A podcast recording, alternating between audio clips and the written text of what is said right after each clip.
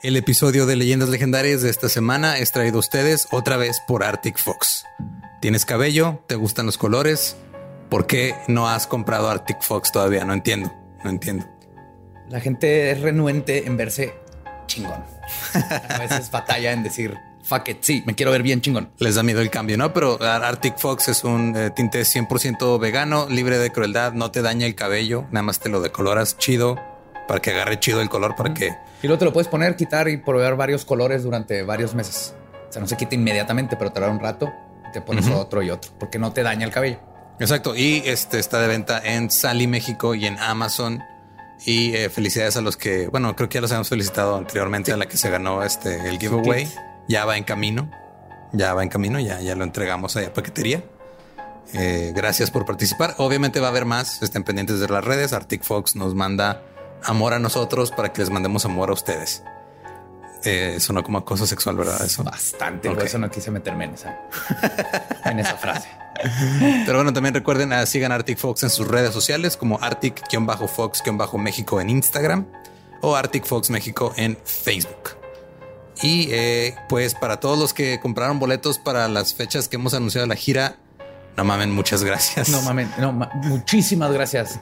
Y queríamos aprovechar este momento para pues, contarles nosotros, inocentes nosotros, no sabíamos que eh, teníamos tanta gente allá que nos quiere un chingo y nosotros esperábamos 100 personas, 150. Algo así. Estábamos contentos. Entonces, cuando se acabaron los boletos en tiempo récord, dijimos, oh shit. Eh, hablamos con los lugares para poder abrir una segunda fecha, para poder acomodar a los más que se pudieran. No nos esperábamos esta respuesta tan maravillosa de ustedes. somos primerizos en esto, recuerden. Y gracias a todos los que alcanzaron, perdona a los que no pero prometemos volver, prometemos ya sabiendo que nos quieren un chingo agarrar lugares mucho más grandes. Neta, no teníamos idea de lo fregón que nos iban a tratar y cómo iban a responder con esa venta. Sí, Monterrey, Querétaro, muchas gracias. Juárez, el 30, este, perdón, el 13 de octubre, que ya es el domingo. ¿Ya es este domingo? ¿verdad? ¿Ya es este domingo? Rayos, ok. Este, este domingo, eh, nadie dice rayos desde el 93. Desde el 50. Recorcholis. Este 13 de octubre hay algunos boletos en taquilla, ya no hay boletos en preventa, va a haber algunos en taquilla, la taquilla se abre a las seis y media de la tarde. Lleguen temprano si quieren, este, y por favor no vayan a agarrarse a golpes ahí si no alcanzan. Esto no es un partido de fútbol, tenemos modales. Que también hay modales en los partidos de fútbol, pero en algunos no tanto. Entonces, este Puebla, eh, la fecha ya está por confirmarse. Denos un par de días más para sacar los detalles y los boletos a la venta. Han sido un lugar difícil, Puebla, pero lo vamos a lograr. Lo vamos a lograr. Y no, no es tanto que, el, que Puebla haya sido un lugar difícil, ha sido más bien difícil conseguir un lugar en Puebla. Ajá. Sí, a eso me refería, exactamente. Ajá. No digo, es que lo haces sonar como si Puebla fuera como si la geografía de Puebla nos estuviera impidiendo llegar por algún motivo. Ponme un mapa ahorita de México y no sé si, si, sé dónde está Puebla. Tal vez sí es difícil. Ok, es difícil. Digo, admito que yo también soy pésimo para la geografía. No prometo comer chiles en nogada porque no soy fan. ¿Mole? Uf, todo el mole. ¿Camote? No, gracias. ok, muy bien. De, la gira es eso. Eh, también recuerden, obviamente, pues en, la, en cada ciudad va a ser un tema diferente. Entonces, nada más fueron cuatro ciudades porque pues son básicamente cuatro temas extras que tienes que escribir como en dos semanas. Lo cual significa que tienes los ojos bien pinches rojos ahorita. Los ojos, me duelen los dedos y las muñecas. Ya voy a conseguir un mouse y teclado nuevo. Pero sí, acuérdense que el, el, chiste es siempre darles calidad, porque aparte estamos pensando en todos, no nomás los que van a ir en vivo, todos los que van a escuchar el podcast siempre tienen que tener esa calidad de investigación. Y por eso no podemos aventarnos seis fechas seguidas, porque serían seis guiones, que son tres meses de investigación técnicamente. Entonces, no se puede así. Lo vamos a ir haciendo poco. Pero no se desesperen, vamos a ir a sus ciudades. El año que entra es largo y vamos a planearlo un poco mejor. Entonces nos vamos a ver en las ciudades que se quedaron fuera de la gira de esta parte y en las ciudades que se quedaron chicos, los lugares. Así es. Y creo que ya les dimos todo, pero tardamos un poquito más en empezar el episodio, pero era importante para nosotros que todos ustedes supieran qué está pasando y que viene más. Y ahora sí. Y otra cosa que es importante mencionar es que el 17 de octubre tenemos show de stand-up aquí en Juárez. Viene Bernarda Rufinelli desde Chile. Es la primera vez que traemos a alguien internacional a hacer stand-up aquí a Juárez. Entonces vayan a apoyar. Eh, va a estar de host Sam Butler. Yo voy a estar viendo el show. Ya se la saben, el jueves 17 en el Barra Negra a las 9 de la noche. Boletos 150 en preventa, 200 el día del evento en Boston Tibar, Barra Negra y Navaja. Y creo que básicamente. Y en Chile, al Chile le dicen jijijiji. Algo así. Corríjanme si me equivoco. Le dicen ají. Ají. Ok. fuera, fuera de eso, los dejamos con la segunda parte de la historia de Richard Ramírez. Este es el episodio 32. Sí. Contando. Eh, Es el 32. Richard Ramírez, parte 2. Vamos a ver cómo concluye esta historia de los tenis y los dientes culerísimos.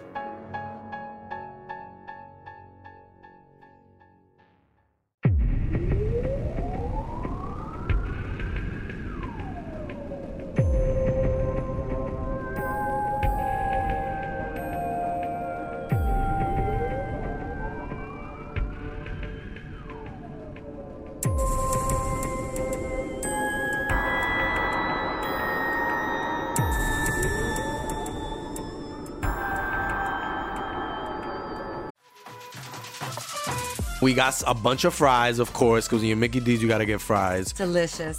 Frank wanted to stay and, and hang out in the McDonald's play place. Um, yeah, it was fun in there. It was, I was so like, nice. no, that's for kids, Frank. then he what are got you doing? stuck You on the can't- slide, and we were like, Frank, we got to get back to set. We got back in time, guys. We got back in time. Oh, yeah. McDonald's. Everyone has an order. Go get yours today.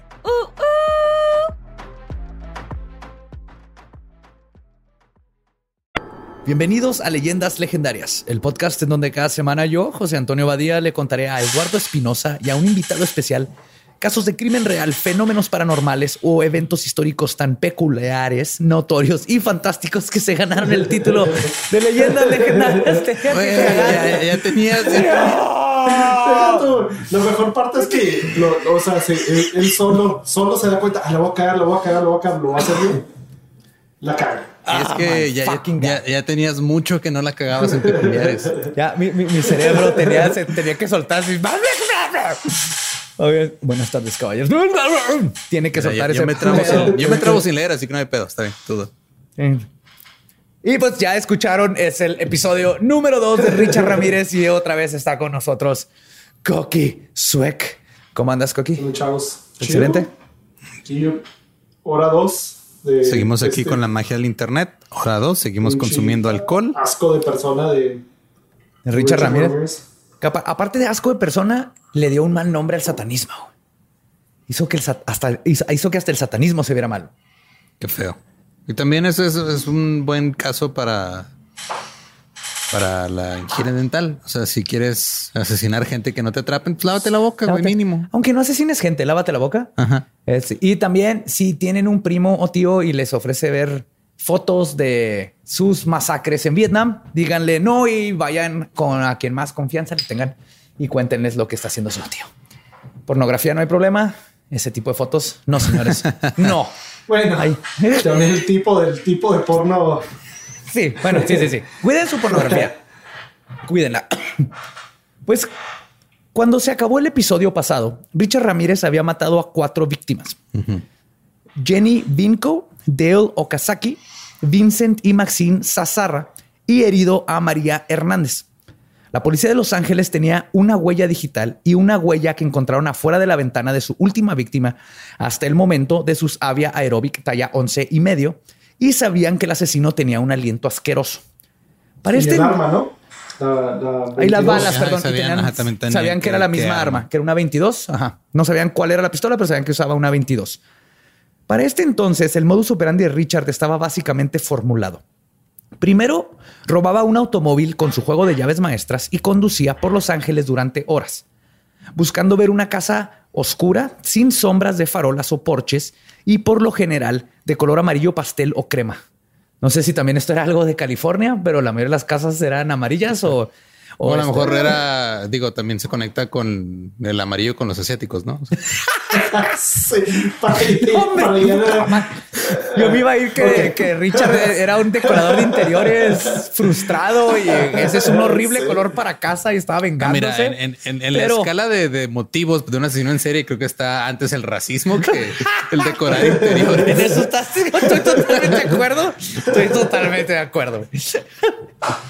Luego Richard rondaba buscando una entrada fácil que muchas veces era simplemente una puerta sin cerrar, porque eran los 80. ¿Cómo se llamaba el, el güey que entraba a casas y decía que si estaba abierta la casa es porque le estás dando permiso de entrar y luego los mataba? Y cuando la casa no tenía seguro, no entraba. y Hijo, no me acuerdo, pero el no era el de Jazz de Nueva de No, New era Orleans, otro. ¿verdad? Ajá, era otro, pero tenía Sí, ese. sí, o sea, no me acuerdo dentro de su modo operandi es de que él iba a una casa y si estaba cerrada la puerta no entraba. Si estaba abierta es porque tenía permiso de entrar y entraba y también mataba a la Sí, familia. también lo tenía como un tipo del destino, ¿no? Así Ajá, de si está sí. abierta. in fact, y me voy a acordar al rato y me voy a arrepentir que no me acordé ahorita, pero sí, había uno que hacía eso. Y el de la sesión en serie de jazz era de que les decía que si no estaban ya tocando jazz en su casa, los iba a matar. Era el, el que asesinaba con un hacha. Hatchet Man of New Orleans. Está muy bueno eso, nunca lo atraparon. Y tu- tuvo a todo New Orleans tocando jazz. Del miedo.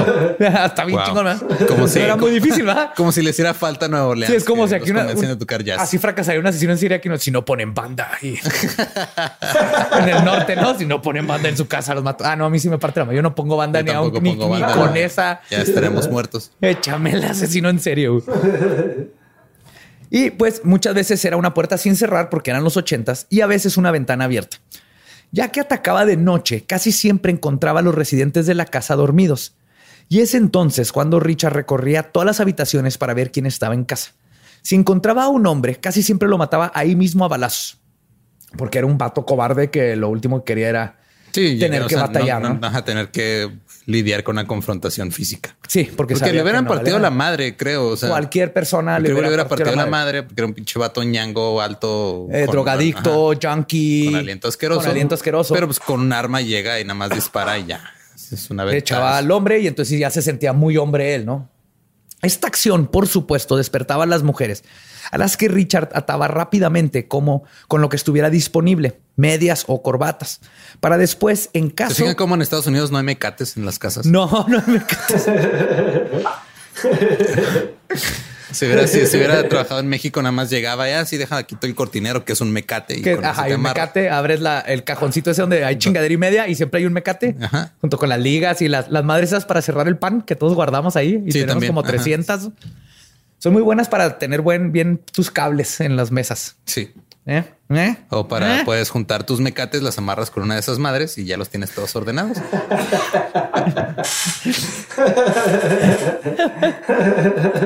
Y pues después, en caso o de ser el caso de que hubiera niños, sacarlos de sus camas.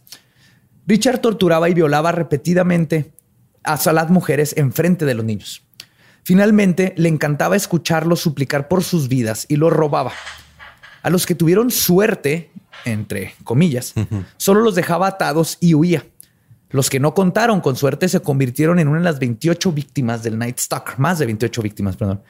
Y esto era lo que hacía tan peligroso y terrorífico a Ricardito. El Night Stalker era un asesino en serie de tipo desorganizado, centrado en poder, control y buscando la excitación del asesinato como su detonante. Era un, en inglés le, le llaman un thrill killer. El thrill, el, el- el- Sí, la emoción. o la sea, emoción la de emoción del hacerlo. momento, y por eso era impredecible, porque podía ir manejando y así como mató a alguien nomás porque estaba a un lado del carro, la otra era me dieron ganas Sí, de matar, me estaba ahí bien casa. a gusto en el alto siendo asiática y este güey llega. la- ¿Cómo se le ocurre ser asiática en esos tiempos? Lo cual este, lo convertía, como le decía la policía de Los Ángeles, y cito, en un monstruo inclusivo. Ah, Ajá. An equal opportunity killer, le decían. sí. Entre Pues, mofas, entre ellos, ¿verdad? no lo dijeron a la prensa, pero es que sí. O sea, la- no le importaba ajá, fuera. No, No, no- no le importaba si eras este hombre, Sí. mujer. discriminaba entre sexo, edades o situación económica, lo cual puso a toda la ciudad en alerta roja. Pero a pesar de todo Sí, esto, porque claro, cuando ves que hay un asesino en serie suelto, primero ves a ver cuál es su perfil. Sí, ¿De qué lo mata? Ah, no entro en el perfil, ya estoy chido yo. O sea, ve a México. ¿Cuántas mujeres no matan? Y el resto de México, el otra, otra mitad que no es mujer, le vale madre y es así como que, ah, no es un problema y se hacen pendejos. Ajá, Ajá. así es. En Atlanta, con lo- los asesinatos de los niños, como eran en las partes pobres de, de los este, afroamericanos, ah, la- el resto de la ciudad estaba toda madre. Ajá, o, co- o como Bathory que mataba puros sirvientes, pues también les valía madre. Pues, a pesar de todo esto, la policía seguía en la penumbra y oficialmente no sabían que estaban lidiando con un asesino serial de este, de este nivel. Sabían que se estaba metiendo a alguien a casa así matando gente, pero no sabían que lo estaba haciendo en serie, ¿no? Hasta ahorita podría ser un, un vato loco. Que nada más está matando- Que está matando a meterse a robar. Y parte del problema era que como Richard se movía entre varios condados para cometer sus crímenes, las policías de cada uno no se comunicaban con las otras comisarías, haciendo casi imposible que las autoridades se percataran que existía un patrón y que todos estos asesinatos estaban siendo cometidos por la misma persona. Y su paranoia estaba más que justificada. A casi solo un mes después del asesinato de los Zazarra, el 14 de mayo, Ramírez se metió en la casa de William y Lily Doy y le disparó a William de 66 años en la cara cuando Doy intentó agarrar su pistola. Aunque ya estaba herido de muerte, Ramírez procedió a golpear a William hasta dejarlo inconsciente, antes de sujetar a Lillian con unas esposas para los dedos pulgares, algo que se convertiría también en una de sus constantes. Son unas esposas chiquitas que son esposas, no, o sea, te los ponen en los dedos. Con, pues sí, es Son como, la- las trampas chinas, no te.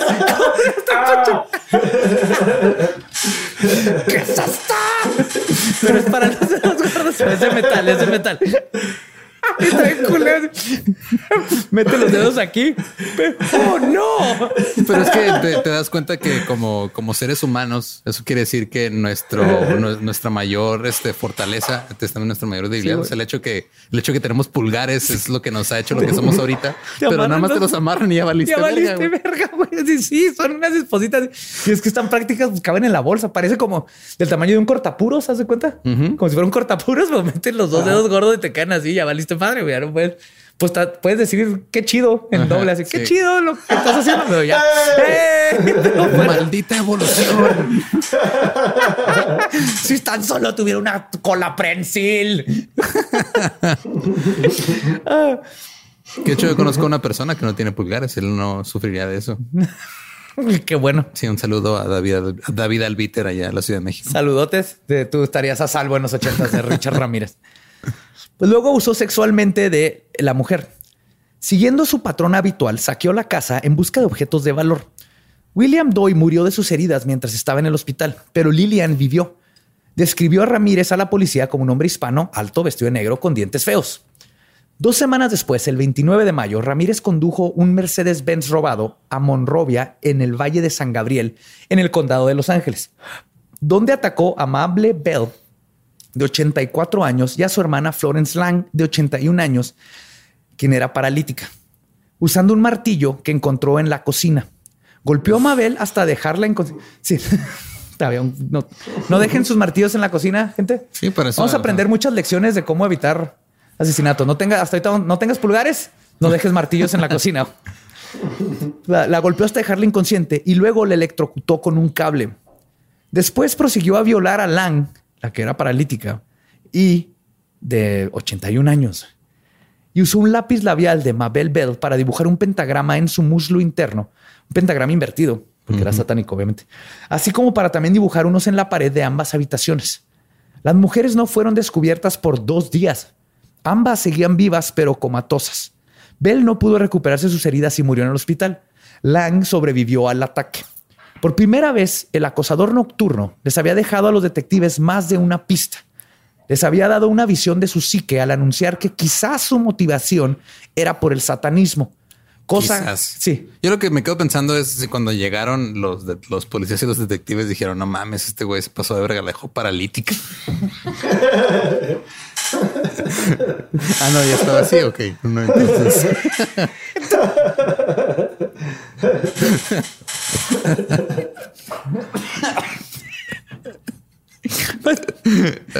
Lo único que hizo todo esto es que alimentó el ya creciente pánico satánico de la época y solo hizo que la gente se paniqueara aún más.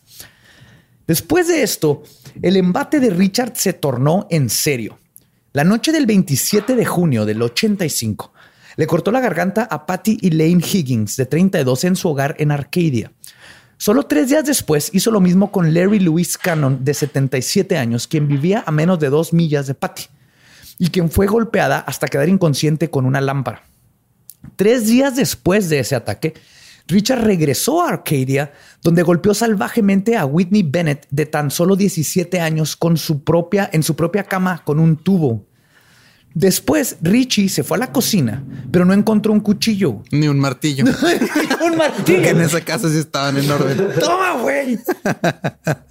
Entonces decidió matarla ahorcándola con el cable del teléfono.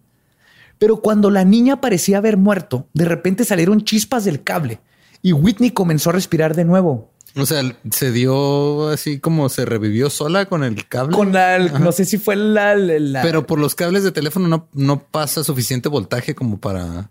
para dar una chispa. Es lo mismo que yo aprendí porque de- en, en los noventas hacía eso de freaking de jugar con los cables de teléfono. Sí te da un toquecito, Sí, pero, pero, no. es muy leve, ¿no? Ajá. En, en todos lugares decía cable de teléfono, pero por lo que pasó Ajá, a mí no se me hace una cosa, lámpara ¿no? o algo. Es más, es más común porque si ya electrocutó Ah, unos días antes a otra señora, a mí se me hace que haber intentado lo mismo. Pero el punto aquí es que Pero es que cómo funciona, se hacen números pares o impares. O sea, la electrocutas cuando ya está muriéndose, revive y luego la electrocutas otra vez y se muere. y luego otra vez. y así sucesivamente hasta que llegas a descubrir si son pares o impares las electrocuciones, ¿no? Exacto, un experimento social. No te ni cuenta. Pues cuando revivió, Ramírez decidió que esa era una señal divina de Jesús de que la niña debía vivir y dejó de estrangularla y huyó. What the fuck? Sí. ¿Qué pedo con su lógica, o sea, con su moral súper retorcida de... Pues si te pones a pensar, pues es, es lo que creen los católicos. Vieron, vio un milagro donde sea, no, es que en, eso- en- en su mente es de no, estabas aquí y te tengo que matar porque aquí estabas y tu puerta estaba abierta. Y, mm, Pero, oh, mira, esa chispa me hizo soltar el cable y reviviste. Ah, entonces Jesús quiere que vivas y pues bye. O, o seguía haciendo lo- la suerte, ¿no? Para él era la suerte. Entonces, ah, tiene la suerte que revivió. Y siguió con el... Ajá.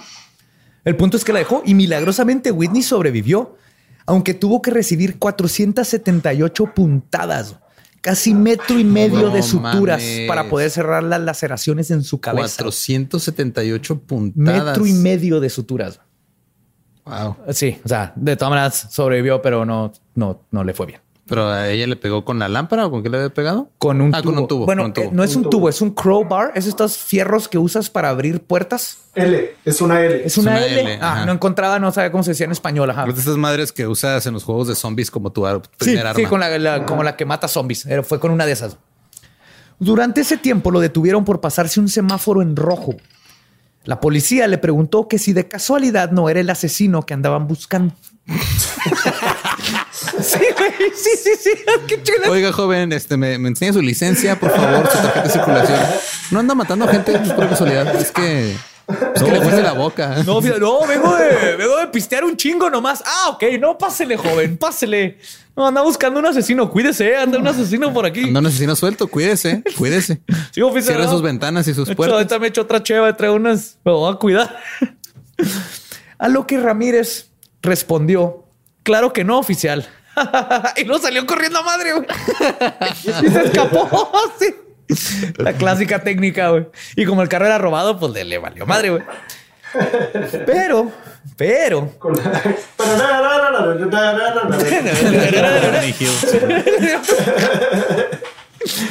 Se escapó. Pero adentro del carro encontraron una cartera con una tarjeta de un dentista de nombre Peter Leung.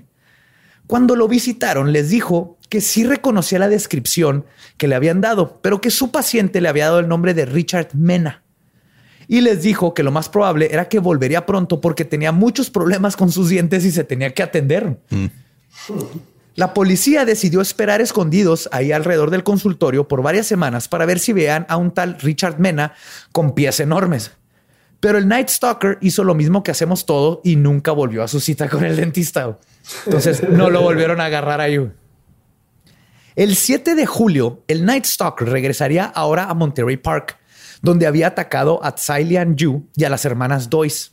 Entró a una casa al azar y se encontró a Joyce Nelson de 61 años dormida en su sofá. Comenzó a golpearla hasta que quedó inconsciente y luego la mató a pistolazos tan fuerte, este, a, a pisotazos, perdón, a pisotazos tan fuerte que la huella de sus avis quedaron marcadas en la cara de la víctima. Era la segunda huella de los tenis chingones que encontraban, esta vez en la cara de una de sus Encontramos víctimas. la huella ahí en el pasto y luego en la cara de una la viejita. cara de una viejita. Están bien chingones esos tenis. Y fueron a comprarse unos. Digo, es que también este vencieron un cráneo esos tenis y no se dañaron la suela. Eso habla bien de los días. Ya estoy cambiando de opinión en cuanto a esos, esos estoy avias. diciendo. Te voy a- al terminar esto vas a decir, yo quiero uno de esos avis. Ya los busqué. Unos días después atacaría a Sophie Dickman, de 63 años. Espérate, Dickman. Sí, sí, espérense. No, espérense, se pone más cagado, perdón. Oh, sí, Dickman, O sea, hombre pene. hombre pene. Entonces, Sophie, hombre pene de 63 años, la obligó a darle sus pertenencias valiosas y luego intentó abusar sexualmente de ella. Pero a Richard no se le paró. no Pues mames. no pudo pararse con el Dickman. Sea, primero le, el primero le pidió sus tesoros y luego su tesorito y no se le pudo Y, no parar. fue, y la dejó vivir. No le hizo nada. Como que se frustró, como que sintió. Es que si lo ves, o sea, Richard, pues si no te Pues puede que no, violar y se- igual y le dio pena y dijo, perdón, esto nunca me ha pasado antes. Es que es que te mueves muy rico cuando te golpeo. Y. ¿No puedes hablar con un acento chino?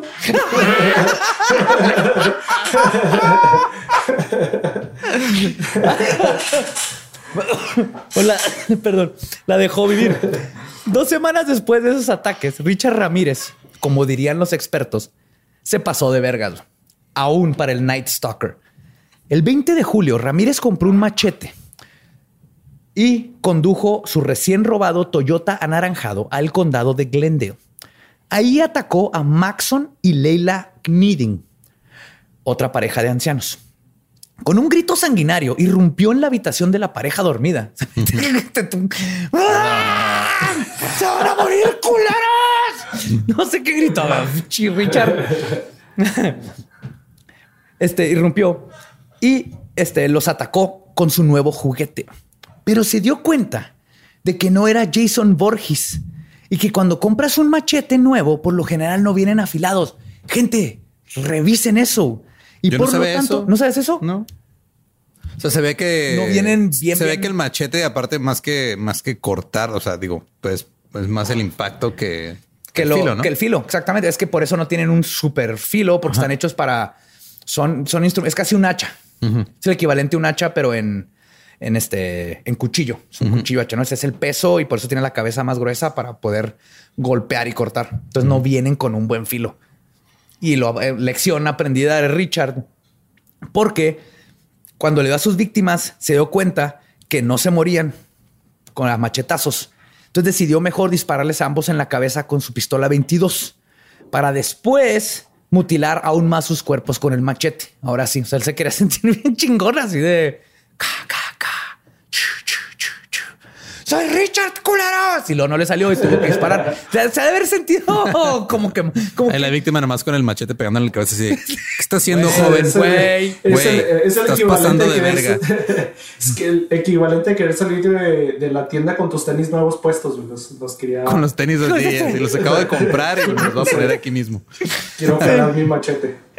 Así fue. Sí, es que sí me imagino en la tienda así como que este machete viendo el peso y todo y planeó en su mente toda esta aventura donde él era Jason Borges y valió madre por El pendejo. el güey se paró enfrente del espejo de su cantón, güey, sacándolo, practicando. Ensayándolas. un, dos, tres, un, dos, tres. No salió. Pero ahí les va lo donde ya les digo que se pasó de, madre. Ese mismo día, después de vender las pertenencias de los Needing, manejó a Sun Valley y aproxima- aproximadamente a las 4 de la mañana irrumpió en la casa de Chainarong está- Kovanath, de 32 años, a quien mató a balazos, para luego golpear y obligar a su esposa a hacerle sexo oral y a entregarle 30 mil dólares y joyas. No contento con esto, cuando se enteró que el hijo de la pareja de solo 8 años estaba en la casa, obligó a la mamá a jurar en el, por el nombre de Satanás que no iba a gritar. Tomó una botella de aceite para bebés y también abusó sexualmente del niño, mientras su madre lo escuchaba gritar. Wow. Sí, ya empezó. Bueno, ya Sí, sí, todo sí. mal, pero Ya empezó. Sí, ya empezó a pasarse de vergas.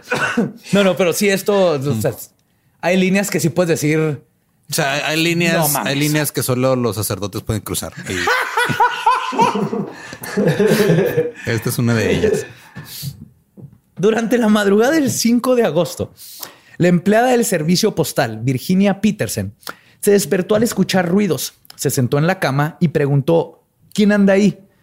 Cuando sus ojos se acostumbraron a la oscuridad, se percató que había un intruso en su recámara, quien simplemente se rió de la pregunta y le disparó en la cara.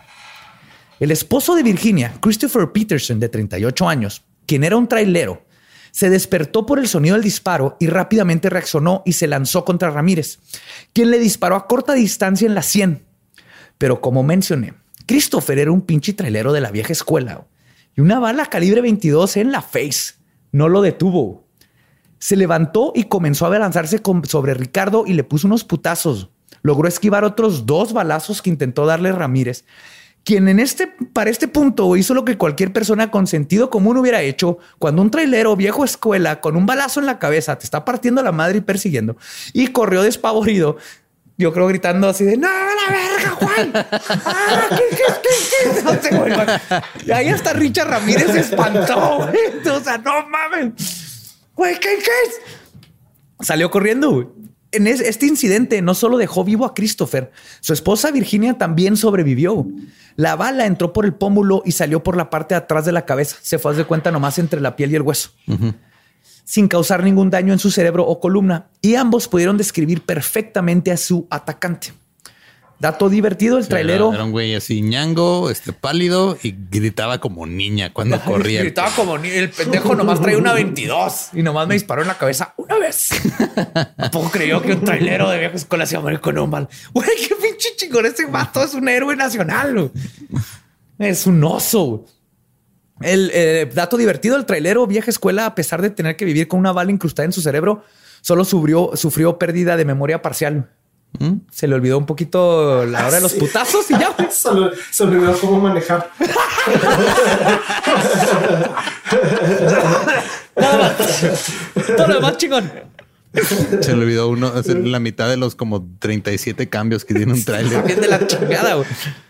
Después de este incidente, contrario a lo que cualquier persona con sentido común que haya sobrevivido al ataque de un trailero viejo escuela Richard volvió a sus andadas en tan solo dos días. El 8 de agosto condujo su automóvil a la ciudad de Diamond Bar, donde decidió ingresar a la casa de Elías y Sakina Abowath. Inmediatamente mató a Elías mientras dormía y golpeó a Sakina para obligarla a revelar la ubicación de las joyas de la familia. Una vez que lo hizo, Ramírez la violó brutalmente y la sodomizó. También le exigió repetidamente que jurara a Satanás que no gritara durante sus asaltos. Cuando el hijo de tres años de la pareja entró en la habitación, Ramírez ató al niño y luego continuó abusando de Sakina enfrente del mismo. Cuando terminó, Ramírez se comió con calma un melón que encontró en el refrigerador de la pareja antes de salir de la casa. Los monches. Chato, qué pedo. O sea, está eso ya es un grado de sí, es que ya, ah, es que ya llega un punto en el que está tan confiado porque no lo han agarrado que todavía se da el lujo de ponerse a comer de la escena del crimen. Y deja tú, no nomás la confianza de que no te van a agarrar, el, el total me vale verga que acabo de hacerle esto a estas personas y no, no tengo ni siquiera tantito sentirme mal de, ay, pues bueno, sorry. O sea, yo he hecho, me he cagado tan feo en el baño de una fiesta que me siento tan mal que me voy de la fiesta. Así, esa es mi, mi ética, ¿no? dices, hijo, no, ya no, no debo de seguir esta fiesta. ¿Sabes qué te ayudaría a no cagar tan feo en esas fiestas? ¿Qué? Comer melón, por ejemplo. bueno, fuente fibra. pues, Sakina luego desató a su hijo y lo envió a los vecinos en busca de ayuda. Y es aquí donde la policía se dio cuenta que están bien pendejos. El Night Stalker había logrado no ser capturado en gran parte por toda esta falta de cooperación entre agencias que les había dicho. Sí. Pero aquí ya dijeron, ah, la perga. La policía de Los Ángeles no le dijo al departamento del sheriff lo que sabían. Tampoco le pasó su información a la policía de Glendale. La policía de Monterrey Park, que había encontrado una huella en la escena del crimen que pertenecía a Ramírez, no le había compartido esta información a sus propios detectives que trabajaban en el caso, ni con las otras dependencias. Así que aquí, ya dándose cuenta que si trabajaban en equipo todo era más bonito, como Voltron. Finalmente, y por primera vez, oficialmente la policía declararía que estaban buscando a un asesino en serie, ya que por fin podían conectar con evidencia concreta los seis crímenes a la misma persona, Y es entonces cuando se involucra el FBI y se forma por fin un grupo especializado para investigar crímenes de Ramírez. Por fin, nada Por más les fin. tomó un chingo de tiempo y un chingo de víctimas. y un chingo de pinches egos, porque muchas de estas cosas de falta de comunicación tiene que ver, pues allá en Estados Unidos, que está bonito esa parte del sistema, es si eres policía y resuelves casos y arrestas gente bien y, y eres buena persona, vas subiendo de nivel, te van pagando mejor y llegas a detective y luego te puedes meter al FBI y todo eso, una cosa que en México no tenemos y está de pendejo.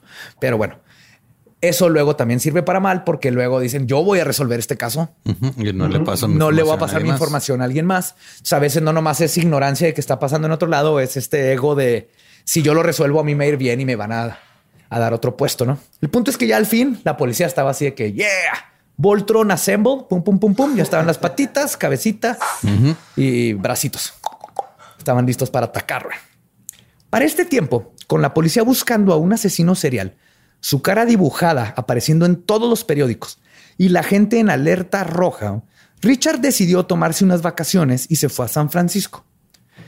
Y por vacaciones no me refiero a que fue a ver la maravilla arquitectónica que es el puente Golden Gate. El 17 de agosto atacó a un contador de ascendencia asiática de nombre Peter Pan. Perdón. Richard Ramírez mató a Peter Pan. Hubo, perdón, Mató a Peter Pan.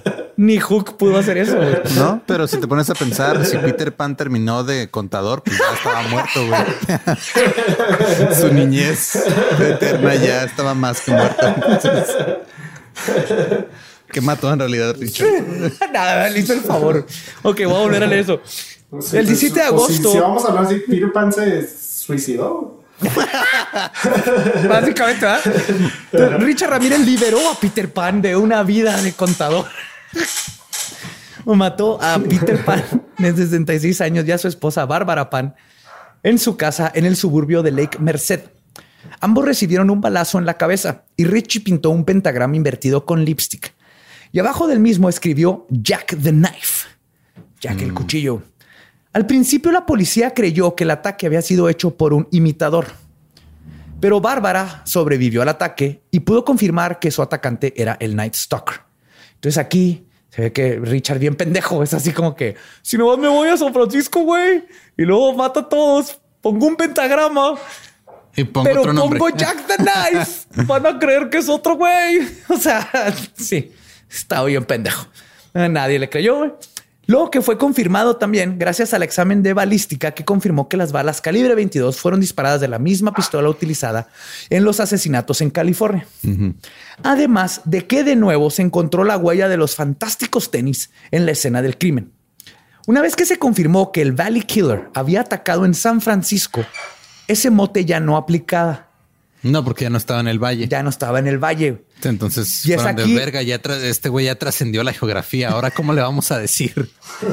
Pues es aquí donde la prensa bautiza a Richard Ramírez oficialmente con el mote de The Night Stalker. En la cosa noche. En la cosa noches.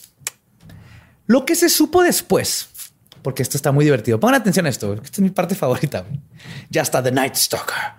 Pero lo que se supo después es que se acuerdan que María Hernández sobrevivió su ataque y describe a Ramírez con que traía puesta una cachucha de ACDC. Quienes acababan de sacar el álbum Highway to Hell, donde viene una canción que se llama The Night Prowler. Es Night Prowler la canción.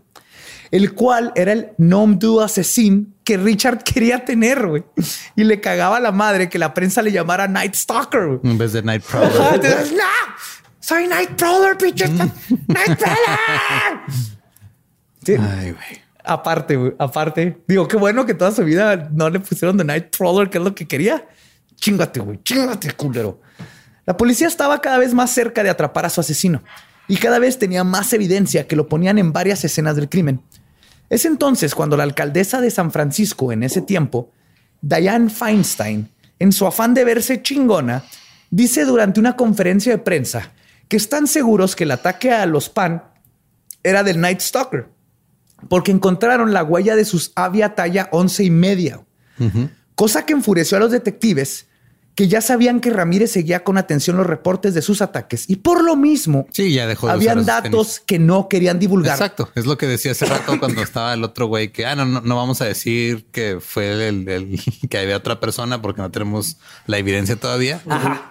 Era ese tipo de cosas porque Es la misma Feinstein que ahora este está en el Congreso de Estados Unidos y, y rechazó a unos niños que fueron a hablar con ella del calentamiento global Oh shit, no Creo estoy, sí, ¿no? estoy seguro, pero probablemente porque es de California. Entonces, es de California. Diane Feinstein, sí. ¡Oh! fuck you, Diane Feinstein. Pues la sigue cagando todavía. La sigues cagando, hija. de tu madre, fuck you.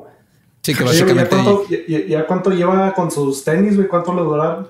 Ya lleva, pues ya va dos años, ya para su segundo año y sigue Mira, ya, sobre, ya sobrevivieron dos años y un cráneo. Y no nomás de, o sea, este vato no los puso a prueba corriendo como la gente que hace esas tonterías. Este vato tenía que brincar, meterse en ventanas, patear gente, aplastar caras. Estos son buenos tenis. Yo de estos sabía, digo. ya no existen los sabia, creo, no sé, pero sí, sí, que pongan ese logo así de pff, Sí. aguanta aplastar caras, correr de la policía. ¿Eres el asesino en serie? No. y correr, güey. Qué mejor publicidad que eso. Pues Ramírez escucha en una la conferencia de prensa y lo que hace es que ahora sí, antes de irse del San Francisco, porque vio que ya lo andaban buscando, Se compró unos Converse. no, pero decidió ahora sí ir a visitar la maravilla arquitectónica que es el puente Golden Gate para aventar sus zapatitos avia talla once y medio a la bahía junto con su pistola. Efectivamente destruyendo evidencia que en algunos de los casos era lo único que lo conectaba con ellos. Porque se murieron las personas y nomás era la huella de los zapatos, pero sin la huella no, no hay forma de conectarte. Sí, ya lo, lo han dicho antes, ¿no? O sea, que no quede huella, que no y que no. Esa canción está- esa canción es un, Ay, es un, es un libro de entrenamiento para asesinos en serio. Que no quede huella. Ay, güey. Hey, ¿qué tal? Soy Lolo de Leyendas Legendarias y les quiero dejar un pequeño adelanto de nuestro nuevo podcast. Estás escuchando El Dollop, parte de All Things Comedy Network. Este es un podcast de historia americana en el que cada semana yo, Eduardo Espinosa, le contaré un suceso histórico americano a mi amigo. José Antonio Badía, que no tiene idea de qué se va a Ok, lo bueno es que el tema. No, lo bueno es que nada más te trabas cuando lees, ¿verdad? Sí, O sea, sí, sí. No, no cuando voy a decir una línea que he dicho ya como cuatro o cinco veces.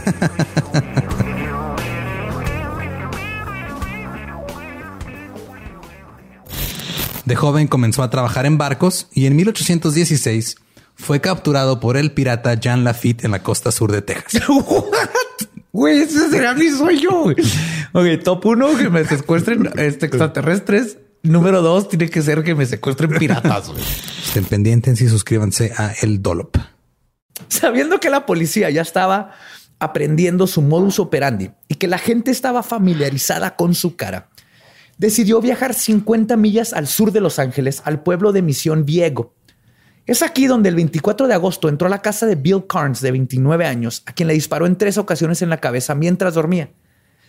Y luego, También, o sea, llegar y matar a alguien que está dormido. Que, que- Neta, o sea, ajá, o sea- cobarde, güey. aparte de que está mal matar a alguien, pero de esa forma, porque Mínimo. Es- este güey se cree una chingonada y mira lo que estoy haciendo, Satanás. Vea, voy a hacer cosas malas para que me veas bien chingón, pero no tiene ni los huevos de, eh, confrontar a alguien. y- gente, ajá, de hacer este hombre a hombre, de matador toro, algo donde hay peligro, hay algo. No, no, no.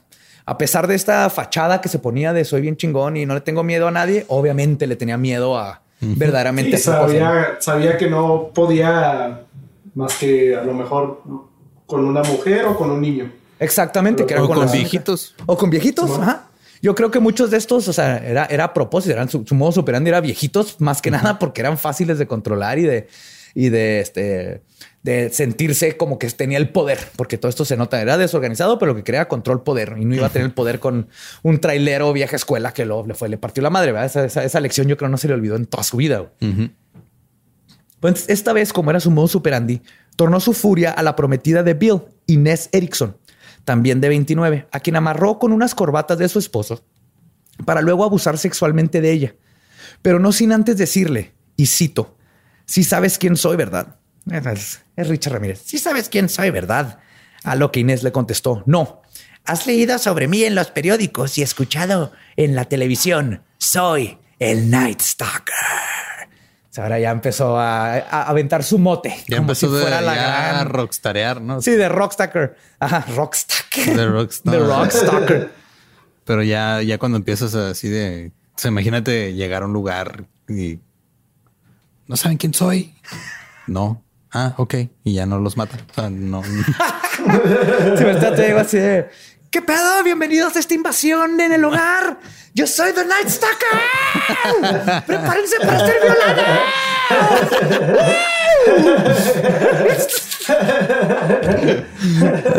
Pues, Estoy muy contento que eso está grabado en audio. sí. No, por favor. Dios mío, a lo que Richard Ramírez le contestó. No digas Dios, di amo a Satán. O sea, tenía esta pinche obsesión. güey. Después Ramírez. Esta fue- Satán está así como que, güey, ya estuvo. Sí, ya estuvo, cabrón. No, ni yo, yo, niños, es allá los católicos. ¿no? Déjame en paz, güey, yo soy más de mota y pistear y rock. Como que aquí ya le empezó a gustar el glam, ¿no?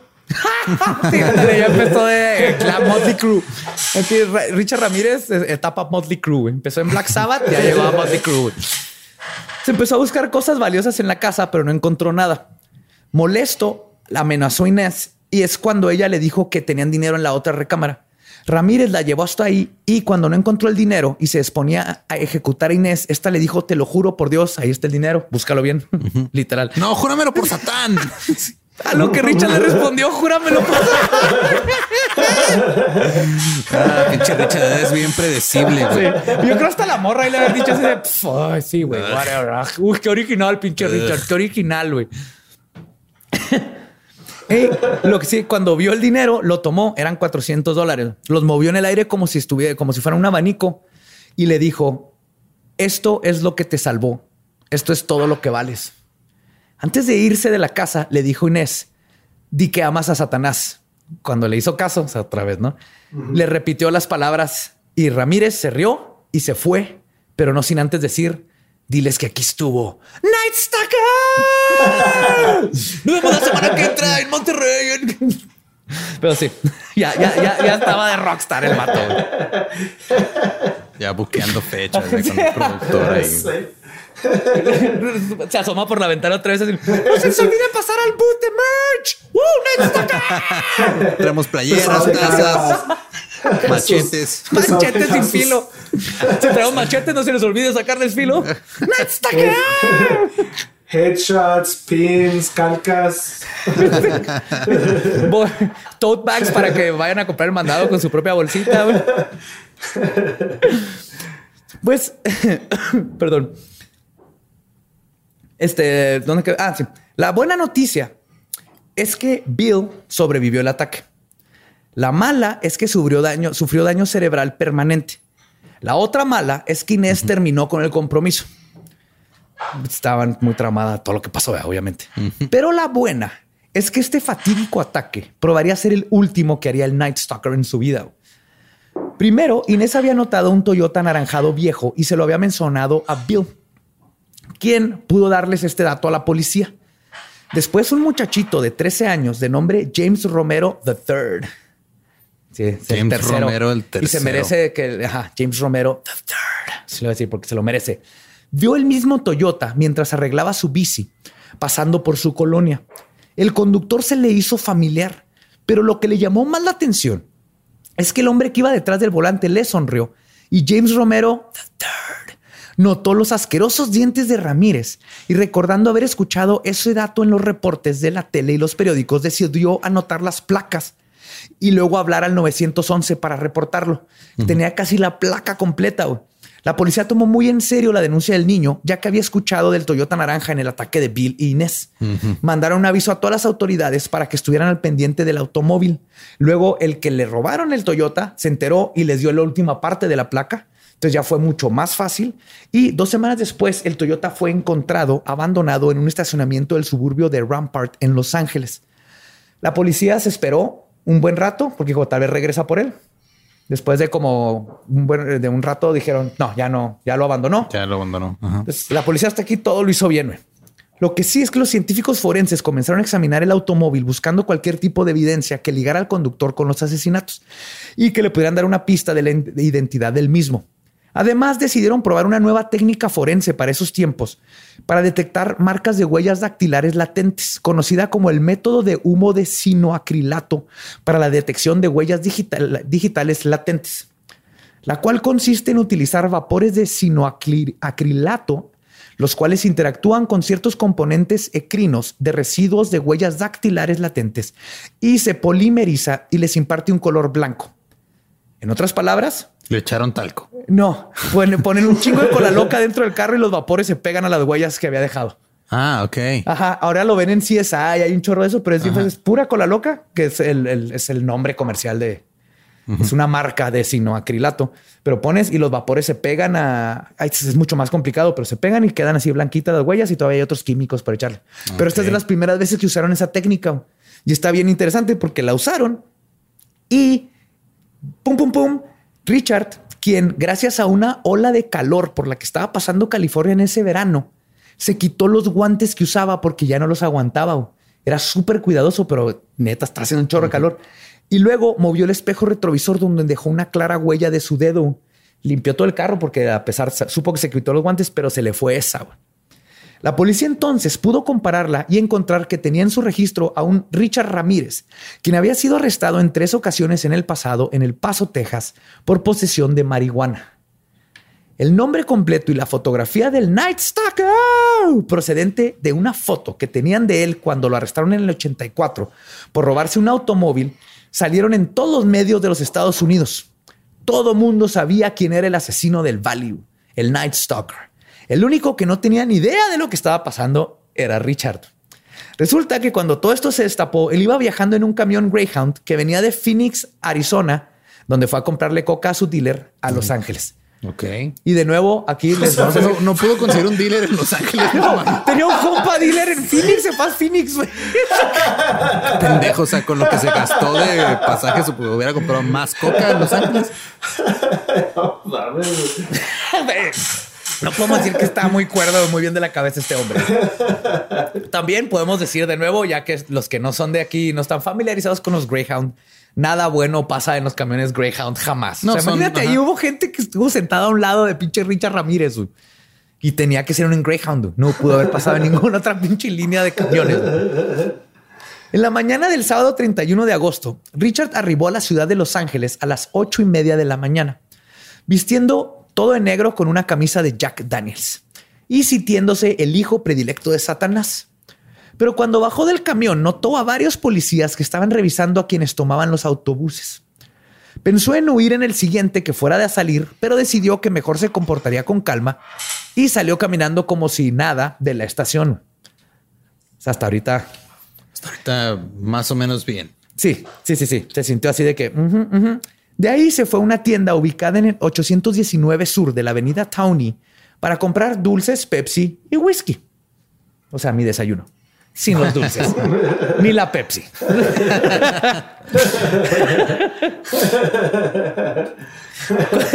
Cuando se disponía a pagar varias señoras mexicanas, o sea, señoras así viejitas, comenzaron a gritar: ¡El matador! ¡El matador! Obviamente, ¿no? Ajá, en señoras eso- mexicanas. ¿No estaban viendo un partido de fútbol? No, no. No, Luis Hernández todavía estaba activo en esos años. ¿Todavía no existía? No. Pero era- me encanta porque es The Killer, Ajá, el el matador. matador, pero lo asociamos con los toros y todo. Pero aún así empezaron. Pues toda la- empezó todo con las señoras del chisme, güey. Obviamente son las que traen la información, güey. Claro, las señoras que están viendo las noticias todo el Ya, día. empezaron. Richard volteó a su costado, empezó así como que, ¿qué chingo está pasando? Volteó a su costado y vio que su cara estaba plasmada en todos los periódicos que estaban ahí en la primer plana y decían el asesino, Night Stalker y todo. Y ahora sí entró en pánico. Richard huyó. En la calle, más personas comenzaron a reconocerlo y gritar: Es el Night Stalker, agárrenlo, maten al culero. ¡Uh! A huevo, ¿no? México. Obviamente estaba en una zona bastante latina de Los Sí. Ángeles. Para su pinche mala suerte, güey. Porque los latinos mm, mm, mm, no nos dejamos. güey. No nos dejamos de esas madres. Para la mala suerte, Richard, güey, aparte, era el comienzo del fin de semana de Labor Day. Entonces todo el mundo andaba en la calle. Sí, es el día del trabajo y hay puente. todo Hay mundo puente, anda- entonces empieza la party desde que es viernes, Ajá, desde viernes a lunes. de viernes a lunes, entonces carne asada y todo el mundo estaba afuera, ya sea comprando para el fin de semana o en las calles, eran los ochentas, entonces sabes cómo abren los este, hidrantes para que los niños jueguen en el agua y carros que vuelan y todo eso, los ochentas. Eso no pasaba, pero Patinetas, sí. ¿Cómo no? Es demasiado- gente evitando que sus gremlins se mojaran. Eran tiempos mágicos. Pues mientras está pasando todo esto, güey, con las patinetas voladoras y así, güey. todo el mundo está gritándole. Y empezaron a parar a patrullas para avisarles que ahí estaba el matador, el asesino, el mataviejitas. La vecina chismosa que veían el escándalo por las ventanas y jardines corrieron a marcarle a la policía. La policía empezó a, pues a, este, ¿cómo se llama? saturarse de llamadas, pero lo tomaron en cuenta. porque Dijeron, bueno, o sea, uh, por- era común que en estos tiempos todo el mundo decía que había visto al Night Stalker, Ajá. pero por primera vez habían 60 Un señoras de personas al diciéndole tiempo, al- sí. en la misma calle, no ahí por el mismo, en la misma colonia. Entonces Ramírez llega y en su desesperación toca el mosquitero, la puerta de mosquitero. Sí, sí, dice así. Si no Sí, se es dice un así, me- sé que me sí. van a llegar correos, corrigen. De Bonnie Navarro y le dijo, ayúdame en español. A lo cual Bonnie le dijo, ¿eres ese güey? Fuck you. Y le cerró la puerta de, de madera. Desesperado, una cuadra después intentó bajar a una mujer de su automóvil, pero varias personas corrieron a su auxilio y Ramírez huyó de nuevo. Las sirenas de la policía ya se escuchaban por toda la cuadra. Llegó a la calle Hubbard, donde se brincó por una reja y cayó en el patio de Luis Muñoz, quien estaba haciendo una carnita asada. Y quien, sí, güey, porque latinos, yeah. mira, si este hubiera sido un barrio de blancos, Ajá. gringos, eh, se hubiera podido ir caminando y nomás hubiera, nadie lo hubiera tocado. Pero no, no, no, no. Se metió en un barrio, barrio latino y llega y se topa con el vato que está haciendo la carnita asada y lo agarra a putazos con sus tenazas para la carne. güey. sí, güey. Richard sale Ese güey es un pinche héroe nacional. Sí, güey, Luis tenemos Muñoz que tiene que tener una una estatua, con sus, con sus tenazas. Representa lo, más bonito de los latinos, así carnita asada, proteger, estar a favor de la justicia, sus pinzas. Y Pues nunca lo- soltó la chela. No, no, güey, La chela, güey. con, con la madre esa para que no se caliente, ¿no? Y como, y, y como sigue siendo latino hospitalario, después de mm, así madrearlo, le un hot dog. Toma, güey. Toma, güey, Te ves muy flaco. se lo aventó, güey. Nada más cuando mastiques, volteate para otro lado porque nos da asco.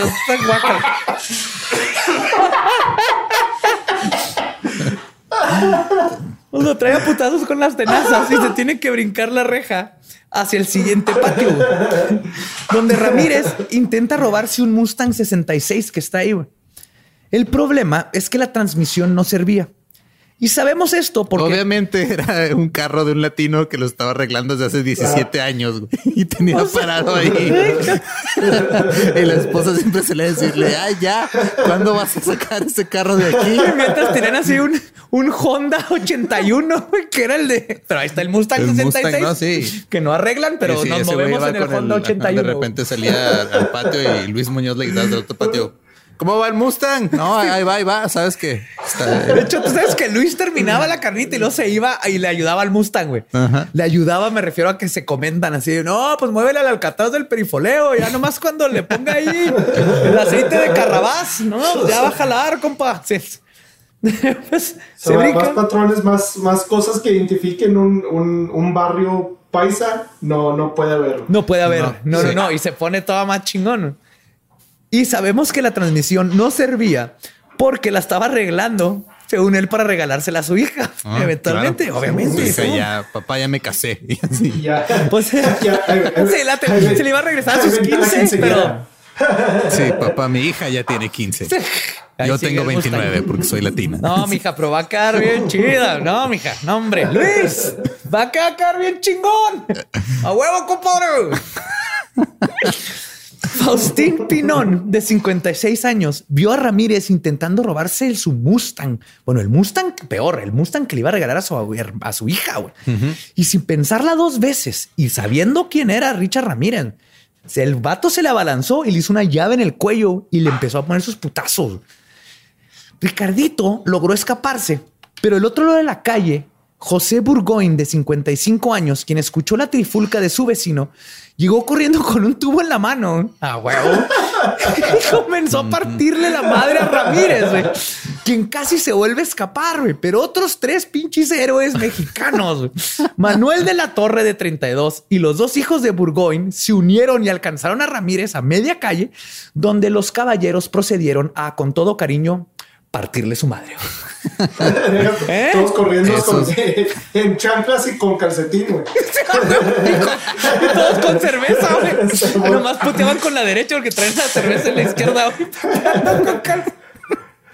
No son héroes. Entonces, toda esta gente necesita una estatua ahí en Los Ángeles. güey. Son los que detuvieron pinche Night Stalker, güey.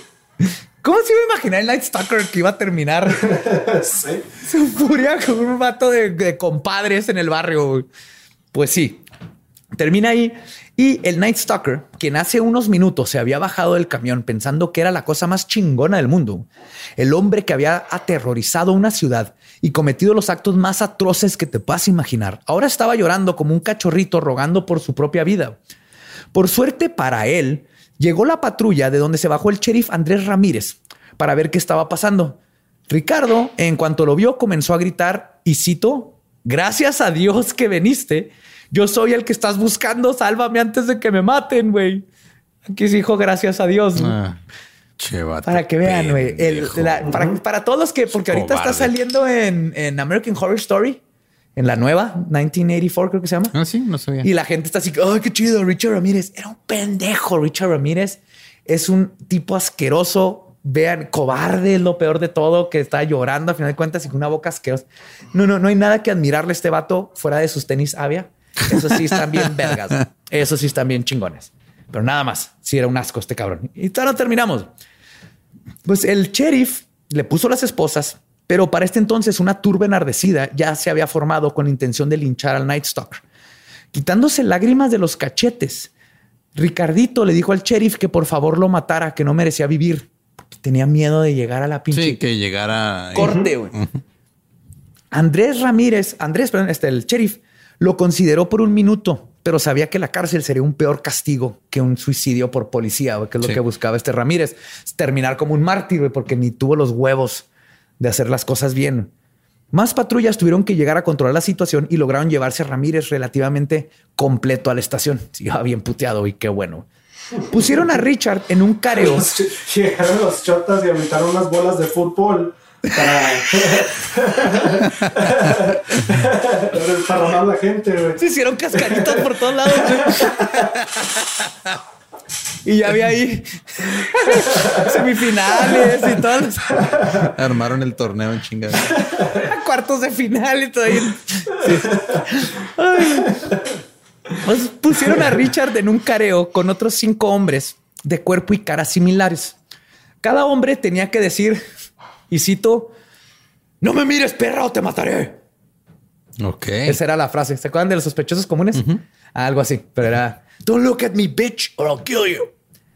Había tantos testigos y víctimas que tuvieron que hacer la alineación dos veces y casi todos escogieron a Richard como la persona que los había atacado.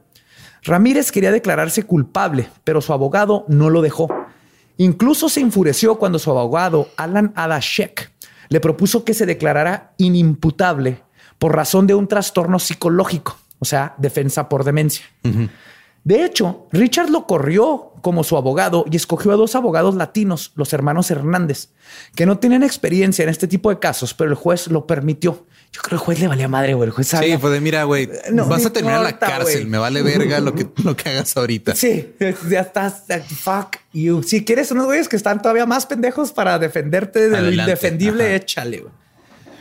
Como símbolo de victoria, cuando le dijeron que sí le daban los nuevos jueces, Ramírez levantó la palma de su mano para mostrar el pentagrama invertido que traía dibujado en la mano y gritó Hail Satan, que es la foto esta famosa que se ve. Esa sí va a estar ahí en los show notes. La traía dibujado, güey. Ni siquiera está cortado. O sea, no, hay- no se está metiendo a la causa. güey. Está completamente mal, güey. compromiso con tu personaje, cabrón. Es, Sí. lo que- es lo mínimo que pedimos. En la cárcel, pintarte eso. En la cárcel, yo creo que se la borraba para que no lo fueran a ver al pinche nena, ese idiota. Richard Oye, estaba. no le digas nena, las nenas no quiere, no Buen quiere decir que sean, que sean débiles como ese pendejo. Estoy totalmente de acuerdo. Es imbécil. ¿Imbécil sí lo puedo decir? Sí, imbécil, sí. Pendejo. Sí. todas esas cosas. Pues Richard, a pesar de todo esto, estaba en la gloria con tanta atención. Se había convertido en el espectro que aterroriza en la noche, en una leyenda. Abiertamente y sin abogado, dijo, presumiendo, y cito, maté a 20 personas en California. Soy un supercriminal. Fui a San Francisco y maté a Peter Pan. Eso sí dar. Eso sí Perdón, pero, o sea, qué, mal por el señor Pan, pero Pero parece... esa frase está. Güey, Es que ahora que lo pienso, o sea, ¿cuál era la probabilidad de toda su vida sufrió porque se llamaba Peter Pan y luego terminó siendo una de las víctimas de Richard? ¿Cuál era la probabilidad de que pasase la historia por ser una coincidencia graciosa en la vida de un asesino en serie? güey? Mató Maté a Peter Pan. No, pero ya hasta eso le quitamos porque ya estaba muerto Peter Pan, porque era Sí. contador.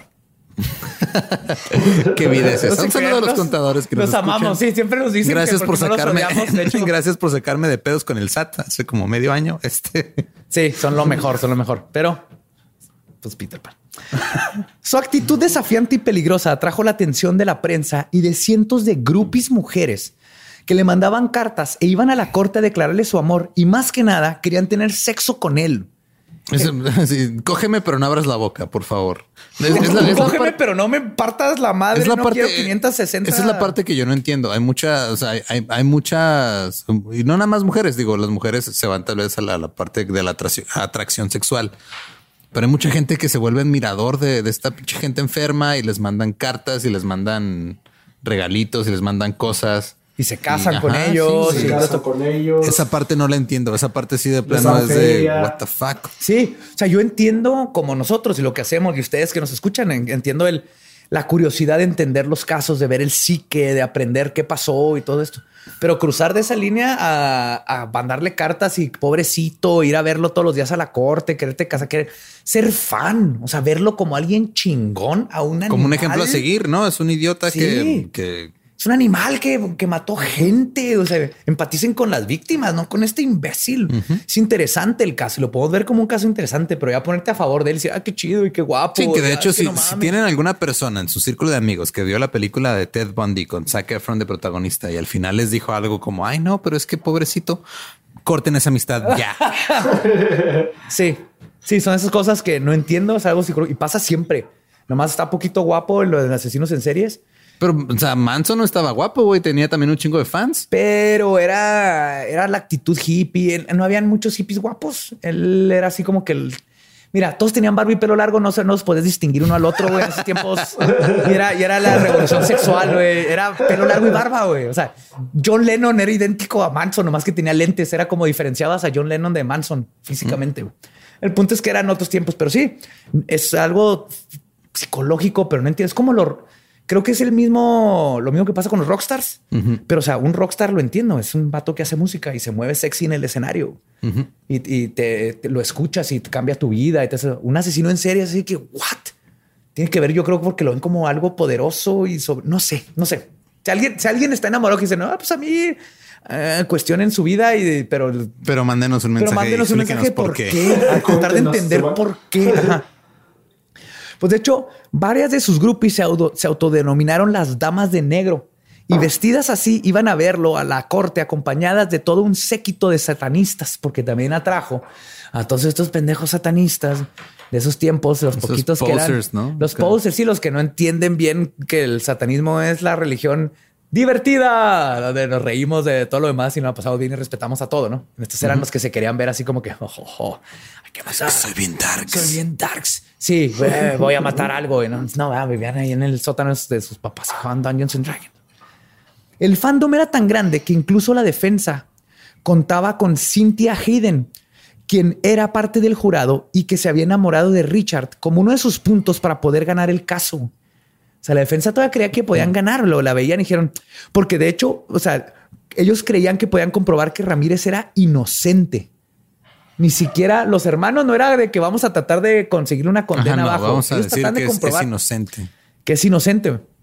Intentaron inyectar duda en el jurado caso por caso, como lo, como lo, este, con lo que fracasaron en casi todos los intentos. Pero en uno que casi lo logran, tenían un testimonio firmado por parte del padre de Richard que decía que su hijo estaba en el estado con él es- estaba ajá, en, en El Paso, Texas, el 29 y 30 de mayo, que fue el día de los asesinatos de Bell y Lang. Pero sus asquerosos dientes vinieron a chingarlo de nuevo. Cuando el dentista Peter Leung produjo evidencia de que esos días estaba en California arreglándose sus atroces fauces. güey. O sea, hasta es el, el primero que dijeron, bueno, vamos a ganar este porque el papá dice que estaba allá, ya podemos meter duda de que De que ajá, asesinatos sí, menos. Exacto, sí. Pero también ese pedo de.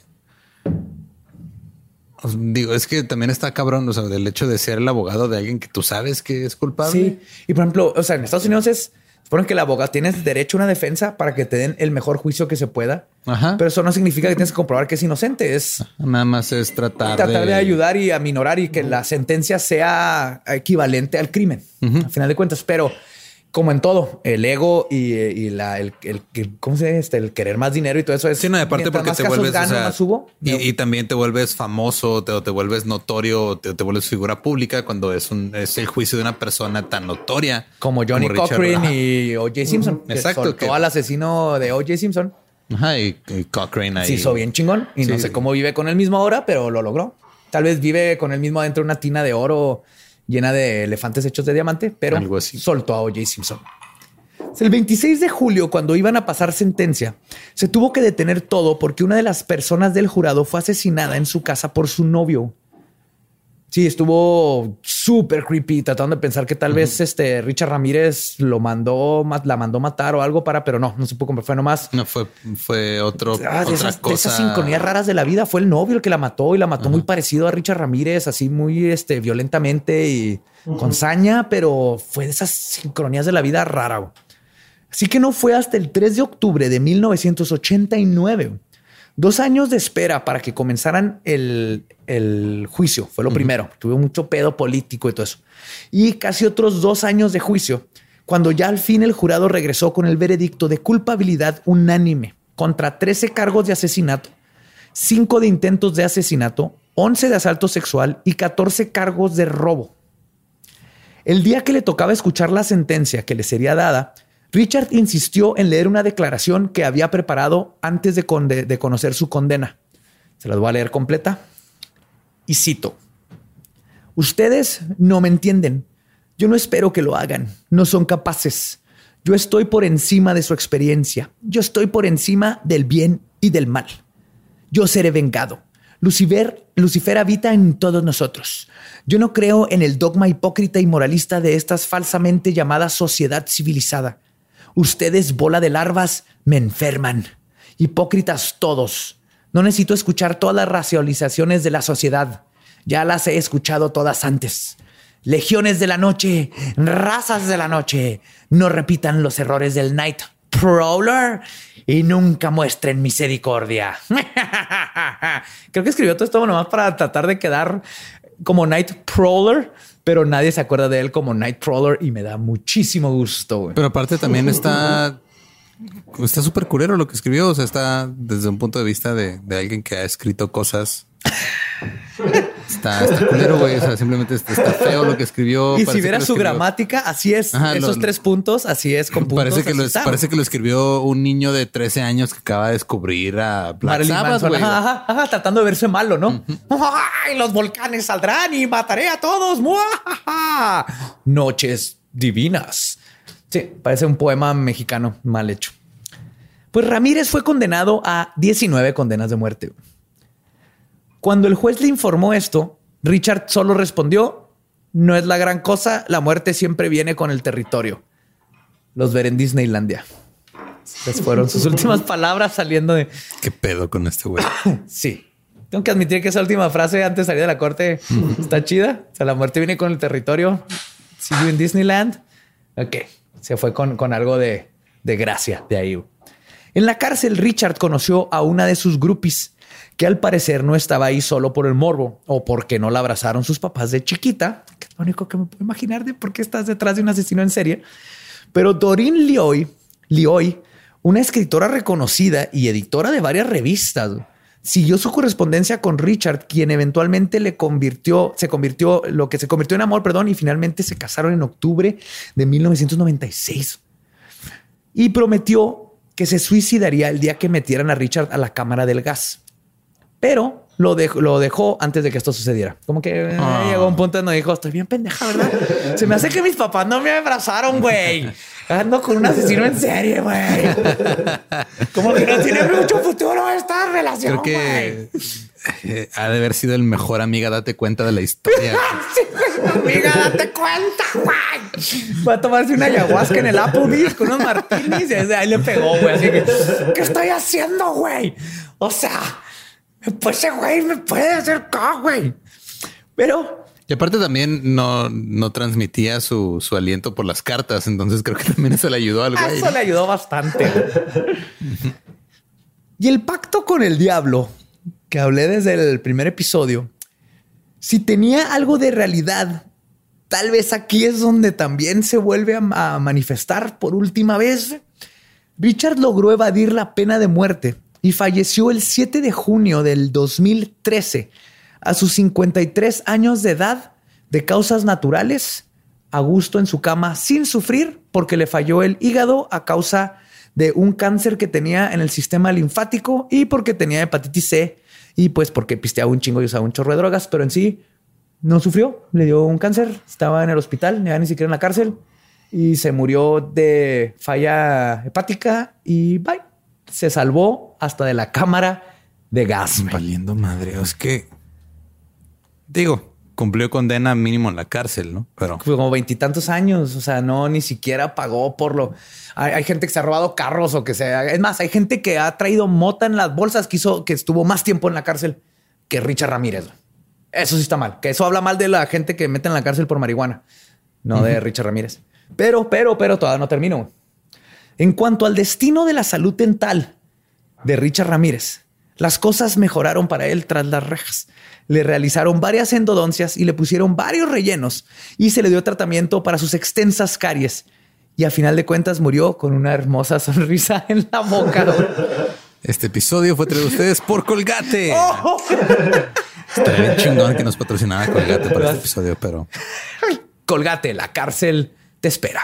¿Eh? O la pasta de la cárcel. ¿Qué te pareció, Coqui? Nuestro, nuestra acción serie residente. Digo, en el paso no hizo nada, pero de ahí es. Tú viviste en El Paso, Texas, mucha parte de tu vida. La gran De mayoría. hecho, sí me acuerdo mucho eh, eh, es, escuchar así en la primaria. Me imagino que pasó en muchas primarias, por eso te pregunté, güey, eh, escuchar, este, oh, en esta escuela estuvo este güey. O sea, cosas, me acuerdo de haber escuchado cosas así. Lo más seguro es que no, pero me imagino que ha de haber pasado, o ha Por de pasar alguna de esas. Sí, ah, nomás Sí. porque era del paso. Ah, se ha de decir mucho. Pero sí, sí, o sea, ese nombre siempre, siempre lo he tomado. Richard Ramírez, El Paso, Texas. Sí, no, viene de Este- acá. Y te digo, ahorita coincidió. O sea, son esas cosas, te- tenemos mucho resuerte en eso. Sale este episodio y ahorita está, les digo, este American Horror History, ¿cómo? American, American Horror Story. Horror Story, 1984, creo es. Y sale Richard Ramírez y al parecer va a estar toda la temporada y otra vez lo van a regresar a este estatus de culto de qué chingón era porque se parecía a Ezra Miller en latino. No mamen, o sea, eh, ahí te aseguro que ahí no lo van a poner lo culero y cobarde y el, animal que era con su boca culera. Y la gente va a estar, ay, qué padre, güey. Yo ya estoy viendo a chavas que están poniendo de que este vato y cómo estaba hot y están poniendo sus fotos en la corte, porque sí parece un Jim Morrison satanista. En sus fotos en la corte con su pentagrama invertido y sus lentes y todo eso. Pero no mamen, o sea, es un asesino en serio. Vamos a mejorar. A, a- cuéntense de la niña, ¿cómo se llama? Greta. Greta. Greta, la que dio el, el speech más vergas que he oído en mi vida sobre, Sobre cambio sobre el cambio climático. Esas son las personas que hay que mándenle. Ah, no, todavía tiene 16, ¿va? Nomás mándenle cartas de que es una chingona. Todavía no traten de casarse con ella. Por favor. eh, Por favor. ¿va? Pero esas, son las- esas son Oh, las sí, personas que hay que admirar, güey. Deja tú, hay, hay, hay gente que le está aventando hate, o sea, odio por pinche. Porque ah, unas que. Hay republicanos que están diciendo, ¿cómo es que, cómo jodidos estamos dejando que una. Niña de 16? Nos, eh, nos esté enseñando? Pues sí. ¿Por qué no ¿Cómo hacen no? las cosas, güey? Pues ¿por qué más? La vida cagándola, güey. Sí, ahí, es el, ahí es la que se va a acabar el mundo. Nosotros ya tuvimos nuestra oportunidad y la Y cagamos. siguen ellos. Pero pues, sí. ¿eh? Pero, Pero, pues, en fin. Pero en el, fin, el episodio pasado terminamos hablando de, de salsa inglesa y terminamos hablando de cambio de climático. cambio climático. Sí. Ese es buen tema para terminar nuestro podcast. Ah, terminado, pueden irse a hacer su carnita asada o pistear o lo que les, les antoje. Palabra de Belzebub. Los queremos. Síganos en nuestras redes. Yo estoy en todos lados como ningún Eduardo. Cojisuec. Y el va diablo, denle like, subscribe a todo lo que tenemos. Y acuérdense que el- tenemos el Patreon. Patreon, los queremos mucho. Y los amo, manténganse curiosos y embrujados. Nos escuchamos y vemos el próximo miércoles.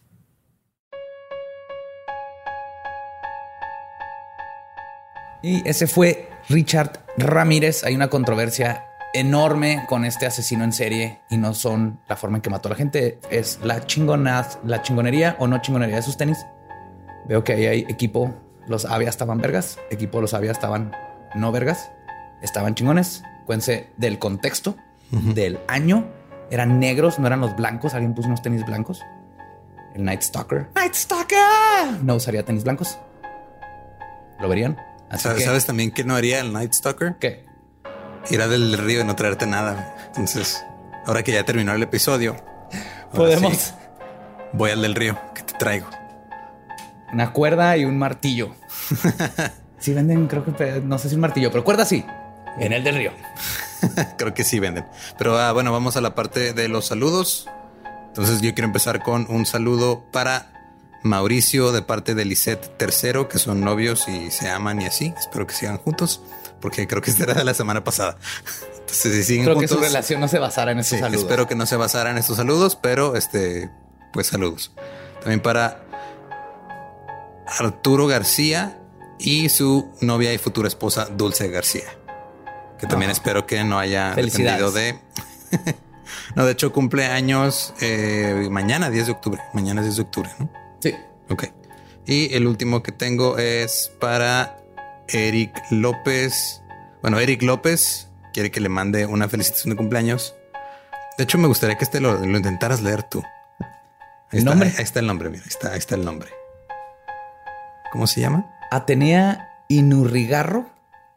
Atenea Inurrigarro. Atenea Inurrigarro. Ok, ¿cómo se puedes leer eso? No leer. Inurrigarro, porque es italiano. Parlo italiano. Entonces, por primera vez en la historia, Badía no se trajo su cuadernito de saludos. Sí, lo siento, me van a odiar. Pero lo, lo cual quiere decir que le voy a tener que pasar el Excel que tanto odia para que los lea de aquí. Entonces, en mi defensa llevo 12 horas escribiendo para ustedes. Perdón, los saludos van a salir. Nomás hoy vienen de aquí, no de mi cuernito. Los del cuernito, ténganme, ténganme esperanza, por favor. Ténganme paciencia. Entonces les va a Jorge PM, Jesús Vaz, Faride Da, Mariana Campos Estrada. Todos estos son cumpleaños, ¿eh? Jimena Suárez, Hugo Doug, Yoshimi Sánchez y Rodam 91. Puros cumpleaños entre el 2, 3, 4, 6 y 7 de octubre. Ujú. Hubieron muchos papás que tuvieron sexo en nueve meses antes de octubre. Quise verme Rain Man, no me salió. Ah, Monse Ruiz, Antonio López, Brenda Rayo, Cristel Villarreal, Arturo, Iván Garrido, Dana Espinosa, Pantera Deps y Dalia Cruz, la Poquianchis mayor de Mexicali, que cumple 24, no, cumple el 24 de octubre. aparte, no sabemos si alguno de ellos fue, siete mesino tampoco. Entonces, no Ah, podemos buena. asegurar que fue hace nueve meses. Exactamente, pero Estadísticamente, la mayoría de ustedes, este, nada más recuerden que sus papás tuvieron sexo hace su edad y nueve meses. Sí, y recuerden, en ese momento sus papás todavía estaban hot y todavía lo hacían, todavía lo hacían en varias posiciones, en la regadera, probablemente en la cama donde estás escuchando ahorita el podcast, ahí tuvieron, ahí te concibieron, ahí eh, estaban tus papás. Una, una vez en, las primeras rutinas de stand-up que hice, cometí el error de meter un chiste de que de seguro tus papás alguna vez cogieron en tu cama cuando eras niño y tú estabas en la escuela. Y luego mi papá me lo reinó diciéndome, ¿cómo supiste? entonces, entonces dejé de contar ese chiste. Muy bien, sí, qué bueno. Sí. Pero bueno, pues saludos a todos. Les queremos un chorro. Gracias por todo, todo, todo el apoyo. Acuérdense, ya les dijimos todo lo de Patreon y nuestras redes y así. Aquí más que nada es los saludos para todos ustedes que los amamos. Es lo menos que podemos hacer desde acá. Y nos escuchamos y vemos el próximo miércoles macabroso. Y nos saludamos en persona a todos los que vayan a las fechas de la gira.